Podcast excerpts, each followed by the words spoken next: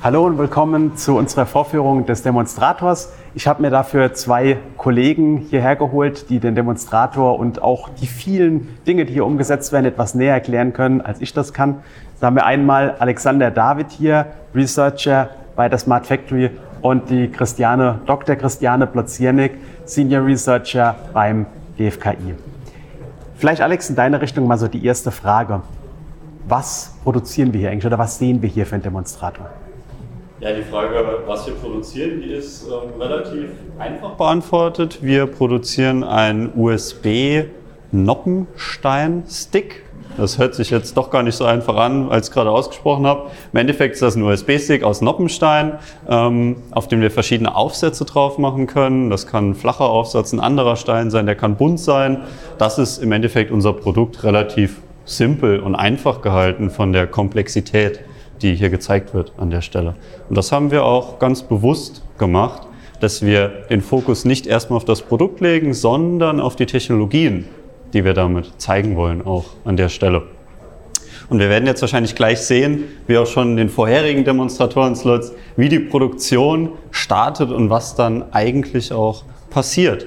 Ähm, es läuft wie abgesprochen, man sieht es immer wieder in dem, in dem Live-Format. Äh, ich finde es toll. Äh, genau. Jetzt wurde hier das Produkt getriggert. Äh, über den Produktkonfigurator haben wir eingestellt, was wir wollen, Farbe, welcher Aufsatz und was noch ein bisschen interessanter ist, was an Daten drauf geflasht werden soll. Da gibt es auch verschiedene Auswahlmöglichkeiten. Was haben wir denn da? Genau, was kann man drauf machen? Wir können zum Beispiel einen Flyer drauf machen von der Smart Factory. Wir können auch eins der White Paper ähm, drauf flashen lassen, die wir geschrieben haben. Und eigentlich der spannendste Fall ist natürlich die Qualitätsdaten von unserem Qualitätsmodul. Das kommt jetzt gleich hier, ne? Genau, richtig. Das Qualitätsmodul ist schon das äh, zweite Modul. Also wir haben einmal hier ein Qualitätsmodul und einmal dort drüben. Ähm, die machen beide eine Bilderkennung, mal unterschiedliche Verfahren äh, auch angewendet. Der Punkt ist jetzt, wenn wir die Qualitätsdaten nehmen für das Flashen, dann benötigen wir genau dieses Modul, was jetzt zwischen Christiane und mir steht, weil bevor geflasht wird, muss natürlich das Bild gemacht werden, das dann auch auf den Stick kommt. Das ist hier ähm, der interessante Fall. Jetzt haben wir gesehen, klar, ist fertig, läuft wieder zurück ähm, auf den Werkstückträger und kommt jetzt eben hier an. Ich habe es gerade schon angesprochen, warum ist das jetzt interessant mit dem Flashen von den Qualitätsdaten? Normalerweise ist dieses Modul nicht immer in der Produktion integriert. Manchmal steht das an der Seite, weil wir flächen ja nicht immer Qualitätsdaten. Jetzt natürlich die Frage, wie kommt das von A nach B, woher weiß ich, was da passiert. Ähm, das Ganze wird getriggert über das Häkchen Qualitätsdaten flashen. Dann kriegt der Werker eine Meldung, aha, ich muss das Modul ranschieben und muss das jetzt einstöpseln. Und wie macht er das mit dem Einstöpseln dann?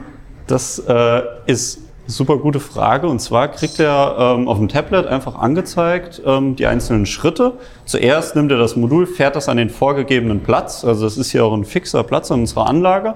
Dann nimmt er den Stecker, den Modulstecker, der das Ganze halt mit Energie, Ethernet und so weiter versorgt, steckt den ein und dann fährt das Modul hoch. Also es wird erstmal der Strom freigeschaltet, das Internet und dann fahren die einzelnen Systeme hoch und dann ist das sozusagen verfügbar in unserer Anlage und kann halt auch für die Produktion genutzt werden. Kannst du noch ein bisschen was zu dem Stecker erzählen? Das ist, glaube ich, so ein bisschen wie, wie man sich USB beim Computer vorstellt hier, ne? Nur für die Produktion. Genau, das ist sozusagen der USB-Stecker für die Produktion, hast du schön gesagt. Ähm, der hat äh, verschiedene Eingänge, also die verschiedenen ähm, Stromeingänge, die es hier gibt, also für die Energiezufuhr und fürs Ethernet. Für die alten Module hatten wir auch mal noch Druckluft, also es ist auch erweiterbar, je nachdem, welches Szenario man halt braucht. Und die Idee dahinter ist, dass der eben standardisiert ist. Das heißt, für alle Module ist der gleich und für die Infrastruktur ist der gleich. Ähm, das ist halt für die Interoperabilität hier an der Stelle halt besonders wichtig, weil wenn wir an jedem Modul einen anderen Stecker hätten und immer gucken müssen, wo passt welcher Stecker, dann bricht halt irgendwann wahrscheinlich auch ein bisschen das Chaos aus. Und deswegen wird er halt standardisiert, vereinheitlicht und dann auch angeschlossen. Der hat relativ viel Intelligenz auch in Zukunft drin. Der soll auch erkennen können, ob er richtig angeschlossen ist und gibt dann die einzelnen Dinger auch automatisch frei. Also nicht reingesteckt und Feuer, sondern da wird schon ein bisschen halt geguckt, was jetzt im Endeffekt auch passiert. Ja. Ähm, genau, das ist nochmal so ein bisschen ja, zu dem Stecker halt auf der Hintergrund. Kannst du noch irgendwas zum Konzept von unserer Safety hier sagen? Wenn man jetzt diesen, dieses Modul hier ankoppelt, da ist ja einiges zu beachten, damit irgendwie keine Gefahren entstehen, auch für die, für die Werker, ne? Genau, richtig. Also das ist ein ganz wichtiger Punkt, wenn wir jetzt zum Beispiel mal sagen, ähm, du stehst jetzt hier neben der Anlage und das Modul wird geplackt und der Schlitten kommt gefahren und aus irgendeinem Grund passt was nicht, es fällt das Werkstück runter und es fällt dir auf die Füße, dann haben wir ein riesiges Problem. Ja. ja auch wenn das ja nur ein USB-Stick ist aus Noppenstein, diese Gefahr muss man trotzdem ausschließen. Ist ja ein Platzhalter, könnte auch ein Hammer sein. Ne? Genau, ja. das, ist, das ist der Punkt. Ähm, deswegen haben wir hier die Safety-Zertifizierung, die nach dem Anschluss des Moduls erfolgt. Da laufen mehrere Schritte durch. Da wird erstmal geguckt, ist das der richtige Platz, an dem das Ding überhaupt steht? Oder habe ich das jetzt aus Versehen einfach an die Infrastrukturbox dran geschoben, wo gar nichts passiert? Ähm, dann wird das alles freigeschaltet und dann erfolgt auch aus dem Teilmodell Safety der Verwaltungsschale das Auslesen von Safety-Parametern. Hm. Also da kann ich dann verschiedene Sachen prüfen, auch zum Beispiel die Distanz zwischen dem, ähm, zwischen dem Logistiksystem, die Höhe, ob die richtig ist, ob es zu einer Kollision kommen kann, ganz viel verschiedene Sachen. Danach wird die CE geprüft und dann kommt noch eine Risikobewertung. Und das ist eigentlich so der spannende Teil, wo wir auch aktuell viel ansetzen Richtung Risikobewertung. Ähm, setzen wir jetzt auch seit neuestem den Knowledge Graph ein, gemeinsam mit Empolis und mit TÜV Süd, wie man halt die Risiken noch ein bisschen, ja, ich sag's mal, dynamischer abprüfen kann. Und wenn das alles fertig ist, wird der Maschinenverbund freigegeben, Modul ist startklar und dann läuft die Produktion an der Stelle auch einfach so weiter. Ähm, da kommt jetzt eine Frage mir gerade in den Kopf, Verwaltungsschale, wir hatten uns ja schon mal drüber unterhalten. Ähm, aktuell ist ja die Lebenszyklusakte immer wieder im Gespräch. Wie hängt es denn mit der Verwaltungsschale tatsächlich zusammen? Tut es das überhaupt? Und was steckt eigentlich so dahinter? Naja, also zuerst mal muss man ein bisschen weiter ausholen. Die Verwaltungsschale ähm, ist ja im Prinzip so ähm, das übergeordnete Konzept, um sozusagen die Informationen über das Produkt, aber auch zum Beispiel über die Module ähm, aufzunehmen und äh, in verschiedenen sogenannten Teilmodellen auch verfügbar zu machen. Ja, und äh, da können die eben dann ähm, an den Ort, wo sie auch gebraucht werden. Zum Beispiel in der Produktion äh, kann äh, die Verwaltungsschale ausgelesen werden äh, über das Produkt, wie es produziert werden soll und dann weiß so, sozusagen die Anlage, was sie tun muss. Äh, später natürlich wenn wir dann mal an die Nutzungsphase denken oder später auch an die Recyclingphase, dann wollen wir natürlich diese Daten auch nutzbar machen. Und dadurch wollen wir dann sozusagen die Produzenten mit den Nutzern und auch den später Recyclern im besten Fall vernetzen über diese Lebenszyklusakte. Wie kann man sich das nur vorstellen? Man kann sich nur vorstellen, okay, wir machen jetzt hier diesen Noppenstein, ja, und wir wissen jetzt genau, aus welchem Material besteht der, ja, aus welchem Kunststoff ist der genau ähm, hergestellt. Und das schreiben wir jetzt in die Lebenszyklusakte rein. Und wenn der Recycler dieses USB, ähm, USB-Noppensteins den später kriegt und diese Lebenszyklusakte wieder ausliest, dann weiß der genau, wie er seine Sortierprozesse und seine Sortieranlagen parametrisieren muss, um das entsprechend gut wieder recyceln zu können, daraus im besten Fall wieder neues Rezyklat herzustellen und dann kann wieder ein schönes neues Produkt daraus werden. Die Frage ist jetzt, wie interagiert das mit dem übergeordneten Gesamtkonzept, also der Verwaltungsschale.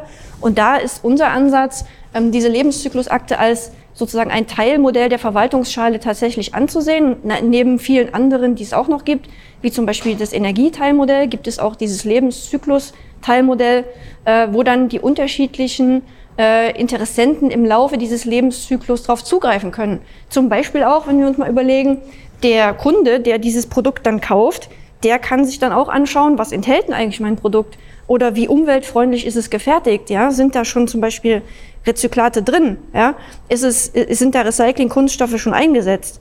Und, oder, wenn es später recycelt wird, wie gut kann man es dann später recyceln? Also das kann zum Beispiel in der Zukunft auch die, Kaufein die Kaufentscheidung des, des Kunden tatsächlich beeinflussen. Also ich könnte auch zum Beispiel sagen, äh, wir speichern dann im Endeffekt aufgrund aller Daten, errechnen wir zum Beispiel den CO2-Ausstoß des Produktes genau.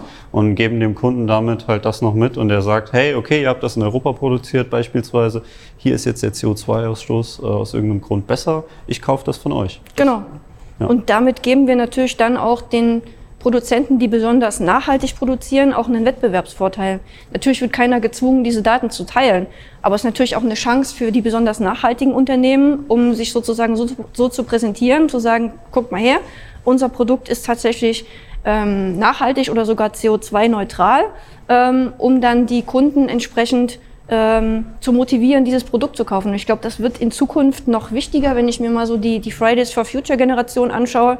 Ich glaube, die ist sehr interessiert an diesen Informationen auch. Ja. Und wenn wir das jetzt greifbar machen wollen in der Produktion, jetzt haben wir ein bisschen abstrakt auch gesprochen, wie können wir das denn hier zum Beispiel zeigen? Gibt es da eine Möglichkeit, vielleicht zu sagen, Plug and Produce nicht damit, sondern mit ja, was anderem? Natürlich. Ähm, wir denken nicht für diese Messe, die ist ja nun jetzt schon in dieser Woche, aber vielleicht für eine der kommenden Messen, ähm, denken wir darüber nach, zum Beispiel ein Recycling-Modul zu bauen, wo wir dann tatsächlich die Produkte, die wir hergestellt haben, auch wieder zurückführen in den Kreislauf, also sozusagen den Kreislauf zu schließen, eine komplette Kreislaufwirtschaft hinzubekommen, sodass dann das Produkt recycelt wird und wir dann auch wieder ein neues Produkt daraus fertigen können. Also im Prinzip ein Recycling-Modul hier an unserer Anlage.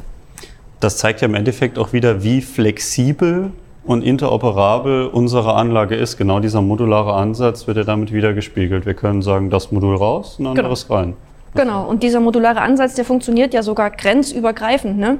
Genau, Richtung Gaia X Gaia gedacht. X, ja. Richtig, könnten wir dann zum Beispiel sagen, bei uns gibt es den Service Recycling. Wir bieten das an im Gaia X-Netzwerk in Europa. Ihr könnt darauf zugreifen und könnt das bei uns einfach nutzen. Das ist halt eine schöne Möglichkeit, wie man nochmal diesen Vernetzungsgedanken übergreifend auch einfach zeigen kann. Man sieht ja jetzt hier oben, das Ding ist orange, das ist nicht ohne Grund. Ja, das ist mit unseren Partnern in den Niederlanden entstanden, wo wir das Ganze eben auch über Gaia X vernetzt haben und dann das Ganze als 3D-Druck nutzen. Ja, das heißt, bei uns ist das Lager leer, orange Steine leer. Ähm, wir brauchen neue, rufen den Service dort auf und es werden neue Steine im Endeffekt gedruckt. Und dann könnte man ja das Ganze damit auch verbinden, dass die uns gleichzeitig, wenn die drucken, die Daten mitliefern. Welches Material, was, wie lange hat der Prozess gedauert und so weiter, wie viel Energie wurde geliefert. Genau. Könnte man ja einbinden in die Lebenszyklus. Natürlich. Ja. Genau. Ja. Ja. Das äh, würde ja direkt auch ja, schön diese ganze Vernetzung an der Stelle halt einfach zeigen. Du hast eben erwähnt, es gibt äh, ein Teilmodell für Energie. Das haben wir dann wahrscheinlich am Infrastrukturknoten haben schon so ein bisschen. Haben wir am Infrastrukturknoten drin. schon so ein bisschen ja. drin, genau. Da sammeln wir im Prinzip schon die Energieverbräuche auf. Ähm, natürlich wollen wir da noch weitergehen. Wir wollen natürlich noch tiefer gehen jetzt als auf Modulebene, weil das ist schon mehr oder weniger State of the Art. Aber unsere Überlegungen gehen dahin, sozusagen noch tiefer zu gehen und das sozusagen auf Skill-Ebene aufzusammeln. Mhm. So dass man dann sagen kann, okay, dieser Produktionsschritt hat jetzt die und den und den Energieverbrauch gehabt und so weiter. Oder dass man sogar Produktionsschritte dann ausführen kann, äh, wenn die besonders wenig kosten, also wenn besonders günstige Energie verfügbar ist. Das sind auch so Überlegungen, die wir haben für die Zukunft. Ja, ja das äh, finde ich zeigt halt immer wieder schön, wie viel Potenzial halt auch an den verschiedenen Stellen ist, wie wir Technologien irgendwie einsetzen können. Das ist jetzt nur das Beispiel Thema Energie und danach könnten wir die ganze Produktion ja auch wieder optimieren oder ausrichten und sagen, wir nutzen das einfach mal als Parameter. Ähm, genau, das stellt das nochmal gut dar. Wir hatten ja eben auch das Datenthema, also sind wir genau wieder an dem Punkt Daten sammeln, mit dem wir wieder sehr viel Neues machen können. Vielen Dank euch beide. Mit dem Blick auf die Uhr kommen wir zum Ende. Äh, ich hoffe, Ihnen hat es gefallen, die kleine Vorstellung. Danke Alex, danke Christiane. Bitteschön. Und in zwei Minuten geht es in etwa hier weiter mit dem nächsten Thema.